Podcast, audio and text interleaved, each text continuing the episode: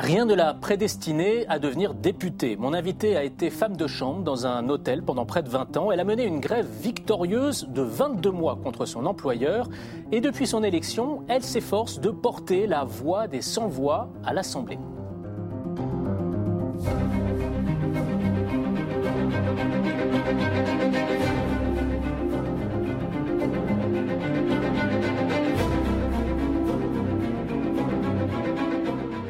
Bonjour Rachel Keke. Bonjour. vous êtes une combattante, c'est comme ça que vous vous définissez vous-même, euh, une combattante dont la vie a basculé quand vous aviez 12 ans en Côte d'Ivoire, quand votre mère est, décédée. Ce drame dans votre vie, il vous a conduit à prendre des responsabilités familiales très jeunes, très tôt. Euh, vous avez dû arrêter les études à 12 ans pour travailler. Euh, quand ma mère est partie, heureusement qu'elle m'a appris beaucoup de choses. Donc à 12 ans, je faisais à manger à mes à mes frères et en même temps je partais à l'école. Donc après en classe de CM2, j'avais plus la force de faire les travaux mélangés à, la, maison et puis aller en même temps à l'école, faire les deux choses ensemble. Donc un jour j'ai dit à mon père que je préfère rester à la maison, m'occuper de mes frères, mhm. que de continuer les études. Plus tard, euh, vous êtes euh, donc arrivé en France. Vous aviez 26 ans. Vous avez vécu notamment dans un squat avec vos enfants à l'époque. Vous avez exercé plusieurs métiers avant de devenir femme de chambre à l'hôtel Ibis Batignolles à Paris. Euh, c'était en 2003. Vous y avez euh, sur place enchaîné des cadences très soutenues pendant des années, jusqu'à 40 chambres à nettoyer chaque jour pour 1300 euros par mois, avec euh, une tendinite au poignet que vous avez eu, des douleurs au dos.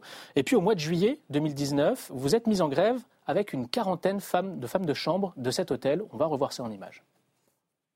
Cela fait maintenant près d'une semaine qu'elles occupent le hall de l'hôtel Ibis où elles travaillent. Elles sont femmes de chambre, gouvernantes, toutes étrangères.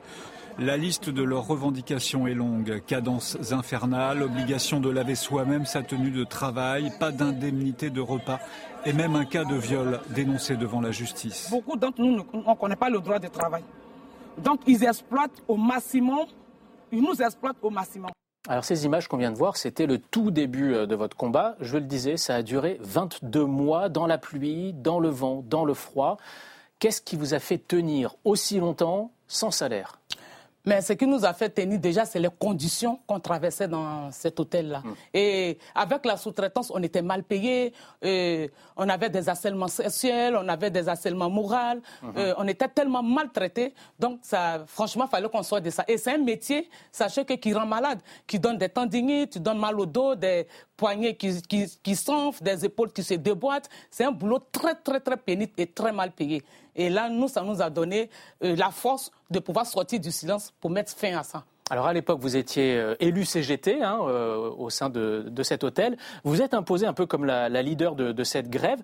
Le député LFI Éric Coquerel, qui est venu vous soutenir plusieurs fois sur place, dit de vous elle a quelque chose qui magnétise, elle est forte, elle a les mots justes, elle n'a pas besoin de lire et il vous qualifie de leader de masse. Est-ce que vous saviez que vous aviez ce don-là d'emmener les autres avec vous, de transmettre une énergie, de porter leurs paroles avant cette grève? Mais oui, parce que euh, au départ, quand j'ai commencé à faire le métier des femmes de chambre, je voyais les injustices qui se passaient. Et beaucoup de femmes, de, beaucoup de, de, ces femmes ne savaient pas lire écrit. Et moi, je me prenais tout le problème dessus. Donc, je les défendais. Donc, quand il y avait, elles avaient un problème, tout de suite, elles cherchaient, elle est où Rachel, elle est où Rachel? Et malgré même que je n'étais pas délégué syndicat, je partais devant le patron et je les défendais pour leur dire que c'était pas normal. C'est dans votre tempérament C'est dans mon tempérament. J'aime pas mhm. l'injustice. Mhm. Voilà, c'est comme ça. Là où il y a l'injustice, franchement, je n'aime pas. Mais c'est dans le bon sens, quoi. Mhm. J'essaie de trouver des solutions pour ces femmes-là. Donc, ce combat, vous l'avez gagné. Le 25 mai 2021, euh, votre employeur a accepté d'augmenter les salaires, de payer des heures supplémentaires, vous a accordé aussi une prime pour les repas, il a accepté de baisser les cadences de ménage. Et alors un an après avoir gagné ce combat, vous avez accepté d'en mener un autre quand la France insoumise vous a proposé d'être candidate aux législatives. Est-ce que vous avez hésité à vous lancer en politique? Quand ils m'ont proposé d'être candidate aux législatives, j'ai dit ah c'est un peu compliqué. Comment est-ce que je connais pas la politique?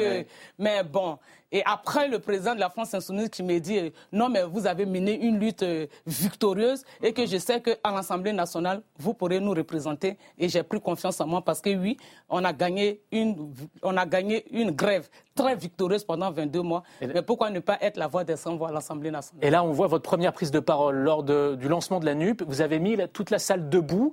Quelques semaines plus tard, euh, vous avez donc été élu député face à une ancienne ministre, hein, Roxana Maracineanu. Le soir de votre victoire, vous avez déclaré J'ai le niveau CM2, je dis merci aux journalistes qui vont se mettre à mon niveau.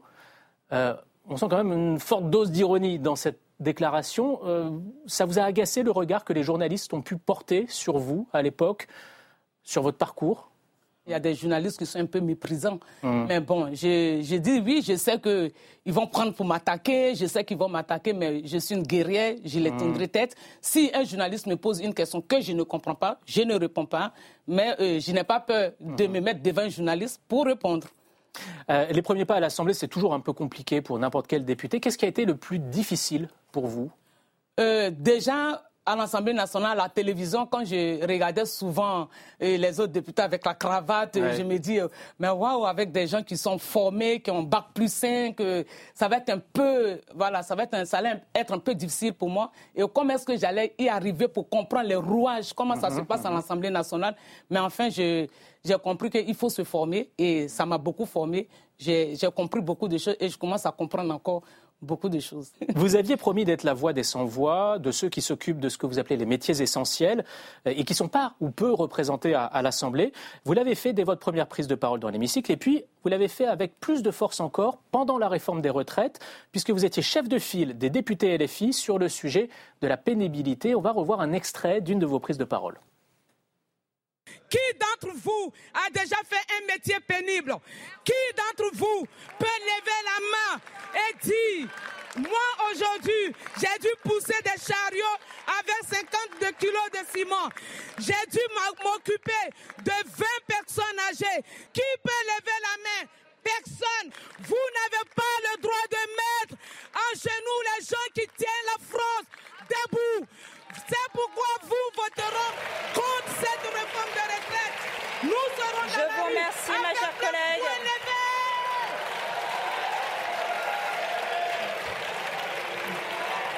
Je vous remercie, c'est fini. On sent que vous vivez à 200% vos, prises de parole. Vous êtes, euh, vous êtes à fond. Oui, je suis à fond parce que c'est un sujet qui me tenait vraiment à cœur. Parce que euh, faire travailler quand même les gens deux années de plus jusqu'en 64 ans sans penser euh, à des métiers pénibles, c'est quand même dommage. Hmm. Parce que, par exemple, moi à l'époque, quand j'étais femme de chambre, est-ce qu'à 64 ans, est-ce que je peux faire un lit? Et alors, Mais il y, y, a quand même aussi cette façon de pointer du doigt vos collègues députés ou les ministres qui d'entre vous a connu ça? Est-ce qu'il faut forcément avoir connu les métiers pénibles pour pouvoir voter une loi sur ce sujet-là? Mais j'ai dit oui, parce que quand tu sais, quand tu connais quelque chose, tu fais beaucoup attention. Moi, aujourd'hui. C'est-à-dire que vous vous abstenez sur les, sujets politiques que vous ne connaissez pas personnellement dans ce cas-là?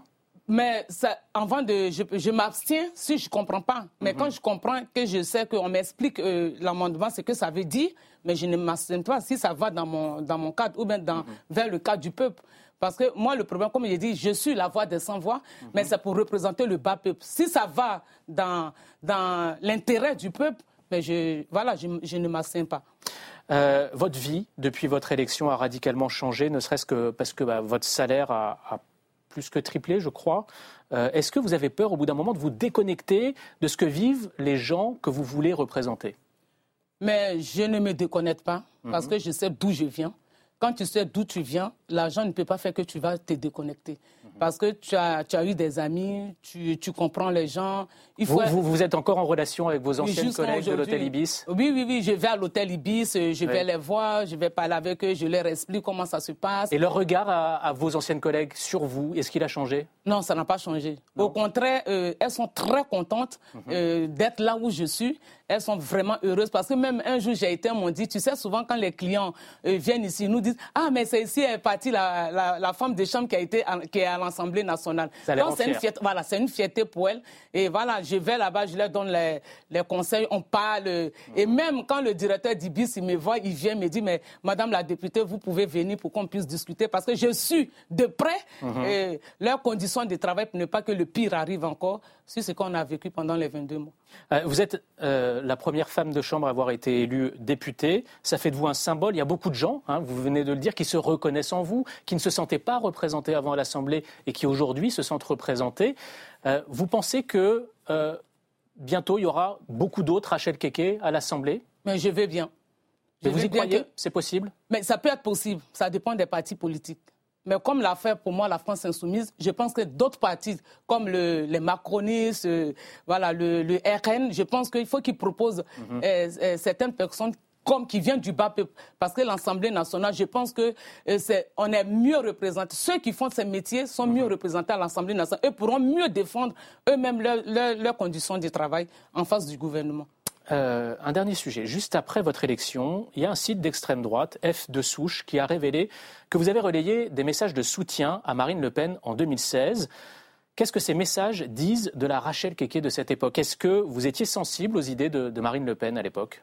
Euh, c'est pas vraiment ça parce que vous savez quand tu vas au, travail tout le monde a le portable à l'époque euh, je ne connaissais pas la politique euh, voilà tu as ton portable tu partages tu regardes sans comprendre exactement ce qu'il se passe voilà, donc euh, c'est pas que moi j'ai jamais euh, voté Marie Le Pen. Il n'y a pas une photo, il n'y a pas une image qui prouve que j'étais à, une manifestation de Marie Le Pen. Non, ça n'existe pas. En Avant, je ne comprenais pas la politique euh, que faisait Marie Le Pen. Mais depuis que j'ai été élue, j'ai compris beaucoup de choses, surtout envers les, les immigrés comment ils, font leur politique envers les immigrés, comment ils créent, ils, créent, la division entre les Français. Il y, a, un autre sujet aussi euh, qui a été révélé à ce moment-là, c'est qu'en 2018, vous avez relayé un message de soutien à Bachar al-Assad, un message qui qualifiait la France de prédateur criminel. Pour quelle raison c'était? Mais comme je dis, je n'aime pas l'injustice parce que je voyais aujourd'hui, euh, on défend le cause de la Palestine. Voilà, c'était un peu pareil comme euh, voilà, la politique de Bachar Aujourd'hui, je ne sais pas, parce que d'autres me disent non, mais il est dictateur, il est ceci. Mais à l'époque, je ne savais pas qu'il était dictateur. Moi, je voyais seulement que les bombardements, et je trouvais que ce n'était pas juste, c'est tout. Mais je ne savais pas qu'il était, il était dictateur, il était comme ça. À l'époque, je ne le savais pas. Maintenant, je sais. On va passer à notre quiz à présent. Euh, donc, je vous explique le principe. Je vais commencer des phrases et ça va être à vous de les compléter. Vous êtes prête Ok. On y va. Quand une éditorialiste me reproche de porter un boubou dans l'hémicycle. Mais moi, ça me fait rire. Ça vous a fait rire parce que c'est ce qui s'est passé. Euh, oui, oui, j'ai vu, j'ai vu, mais ça me fait rire parce que euh, euh, je suis venue, j'étais pas en boubou. Je ne sais pas d'où sont l'idée de boubou. Donc ça m'a fait rire en fait. D'accord. Vous l'avez pris avec humour. Voilà. Mon principal défaut, c'est ah, mon défaut, moi. Mon défaut à vous. Ah, euh, mon défaut, c'est j'aime rigoler beaucoup. Parce que souvent, on me dit, mais toi, tu prends tout à la légère. Bon, je ne sais pas si c'est un défaut, mais bon, voilà. Enfin, si je ne suis pas réélu en 2027, que ferez-vous? Je ferai d'autres choses. Il y a plein de choses dans le monde. Il y a beaucoup de choses. Vous resterez quand même engagé en politique? Oui, je, je resterai engagé. Je ne vais pas baisser les bras. Surtout, je ferai, euh, comment je peux dire, je, je, vais me mettre dans une ONG pour défendre les femmes. Donner la force aux femmes, de ne pas baisser les bras, de continuer la lutte, de voilà, d'aller de l'avant parce que dans la vie, euh, tout, peut, tout, peut, tout peut être possible la combattante jusqu'au bout. Voilà, il faut combattre jusqu'au bout. Merci beaucoup Rachel Keke euh, d'avoir été l'invité de la politique et moi. Merci.